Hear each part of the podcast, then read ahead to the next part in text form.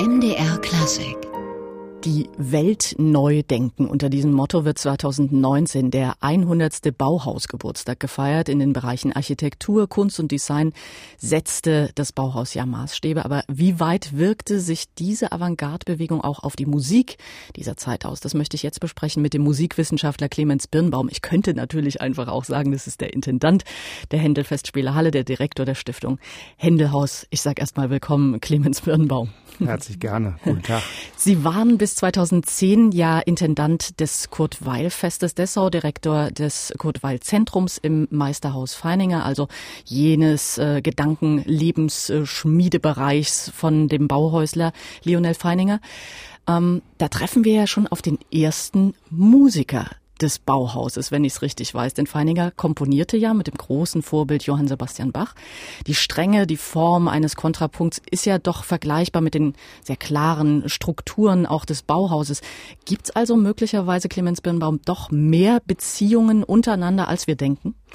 Ähm, definitiv, was das Bauhaus betrifft. Ähm, weil für alle Bauhäusler oder fast alle kann man sagen, äh, galt die Synästhesieempfindung als, als, als ganz Wesentliches. Also dass man Musik das, und Musik und Farben, Farben und beim und Bauhaus noch dazu ähm, die Formen die Form dazu, ne? ähm, eine Einheit bilden. Ähm, das Einheitliche ist in, sowohl in der Lehre als auch in allen Überlegungen, was mit Musik zu tun hat, ein ganz wichtiger Parameter.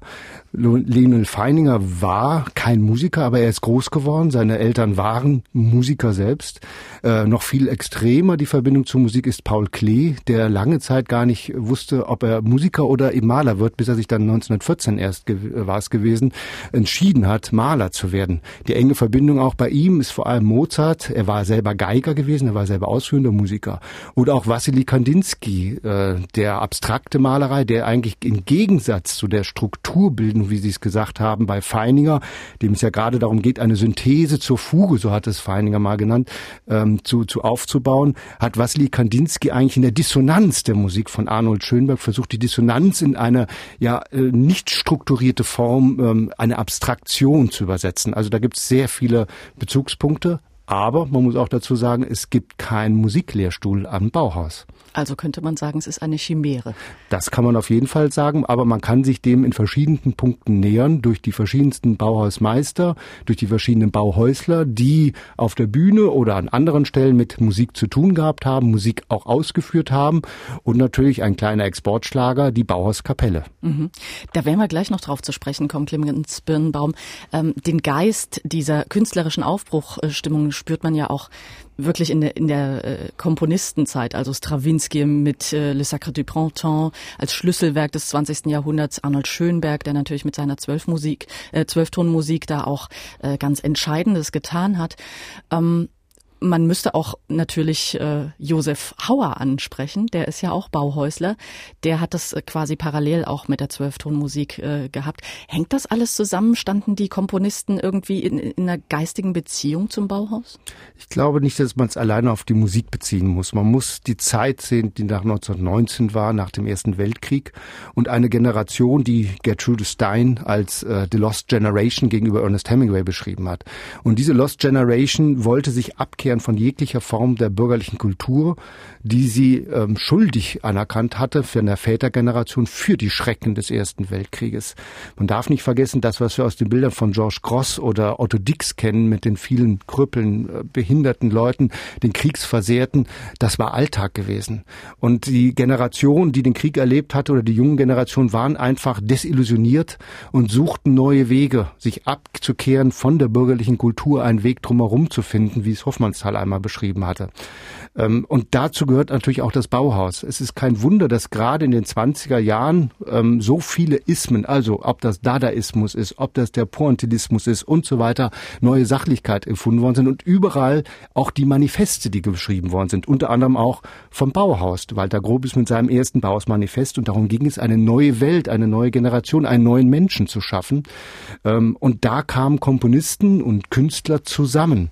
Und es ist auch kein Wunder, wenn man sich die Musik, die am Bauhaus aufgeführt äh, wurde, anschaut, findet man genau diese Komponisten nicht, die für das späte 19. Jahrhundert, für das spätromantische Werk, ob Richard Wagner oder in der Folge Richard Strauss ähm, oder Zemlinski oder Schreker, alle diese Namen findet man nicht. Man findet die Komponisten, die diese neuen Wege gehen wollten, gemeinsam mit den Bauhäuslern und eben diese Synästhesie finden, um einen neuen Menschen zu schaffen.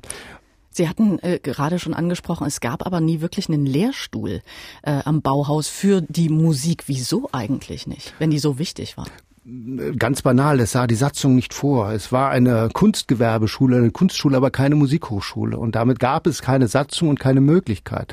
Nichtsdestotrotz gab es immer mal wieder Bestrebungen in der Geschichte des Bauhauses, Musik mit einzubeziehen. Einer der ersten war Johannes Itten, der Josef Matthias Hauer Kontakt aufgenommen hatte, den Zwölftonkomponisten, und versucht hat, ihn quasi mit der Musik, mit dem Bauhaus in Verbindung zu bringen.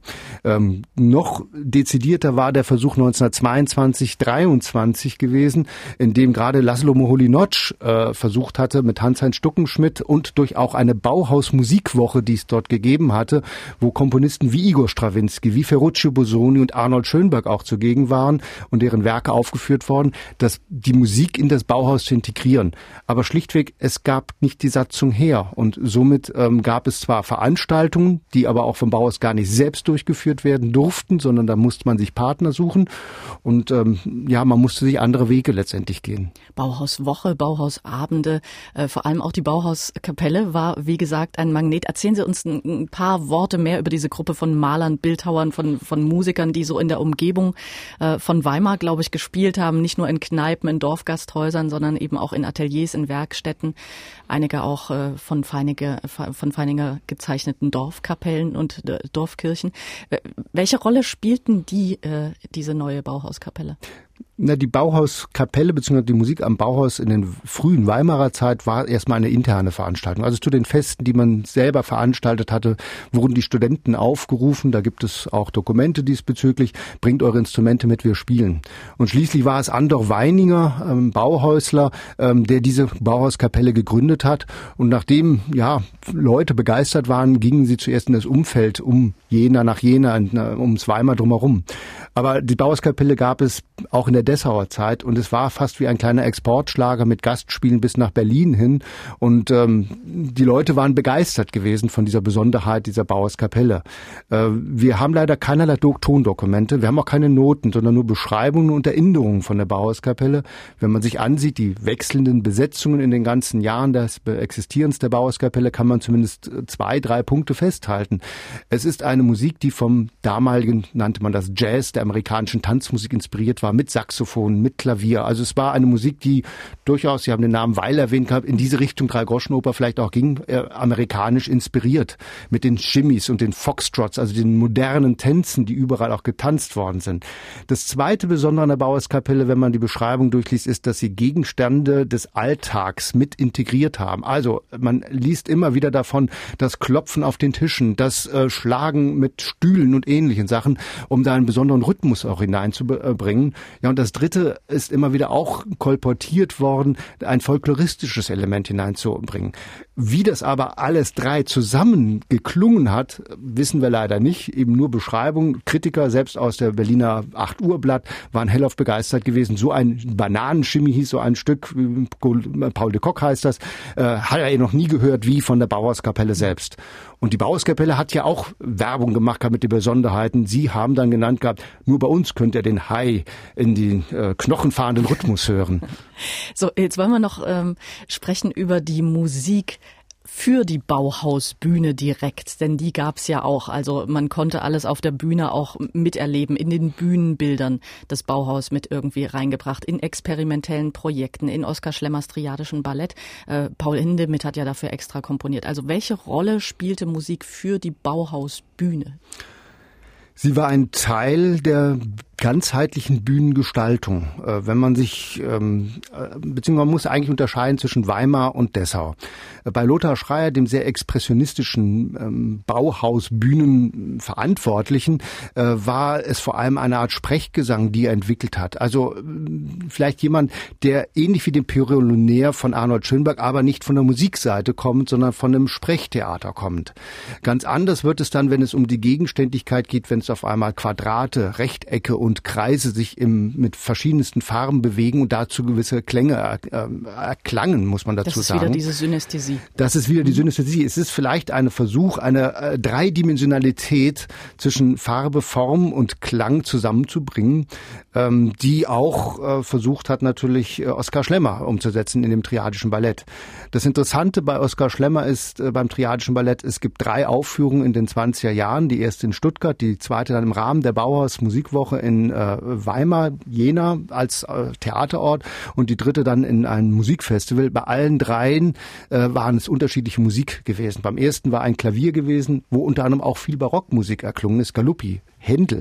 Mhm. Ähm, äh, es wurde beklagt auch von einem Kritiker der äh, Schweizer Zeitung, der gesagt hat, man müsste eigentlich neue Musik dazu schreiben. Beim zweiten Aufführung dann gab es dann instrumentale Musik, vollkommen anders zusammengestellt. Und die dritte war dann die von Hindemith komponierte, mit der aber auch ähm, Oskar Schlemmer nicht ganz glücklich war. Mhm. Wir haben leider nur ganz, ganz wenige Zeugnisse äh, von Notenmaterialien, was tatsächlich erklungen ist. Das scheint dann eher auch von der Beschreibung eine Musik zu sein, die in die Richtung von Georges Anteil hineingeht. Da drin ist eine sehr rhythmische Musik eine sehr ost auf Ostinato-Effekte bauende Musik, ähm, die genau das Rhythmisieren von Farbe und Form unterstützen sollte.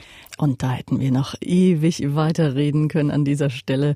Musik am Bauhaus, wie weit sich diese Avantgarde-Bewegung auch in die Musik ausgewirkt hat. Dazu war ich gerade mit Clemens Birnbaum im Gespräch, dem Intendanten der Händel-Festspiele Halle, Direktor der Stiftung Händelhaus. Danke Ihnen ganz herzlich. MDR Klassik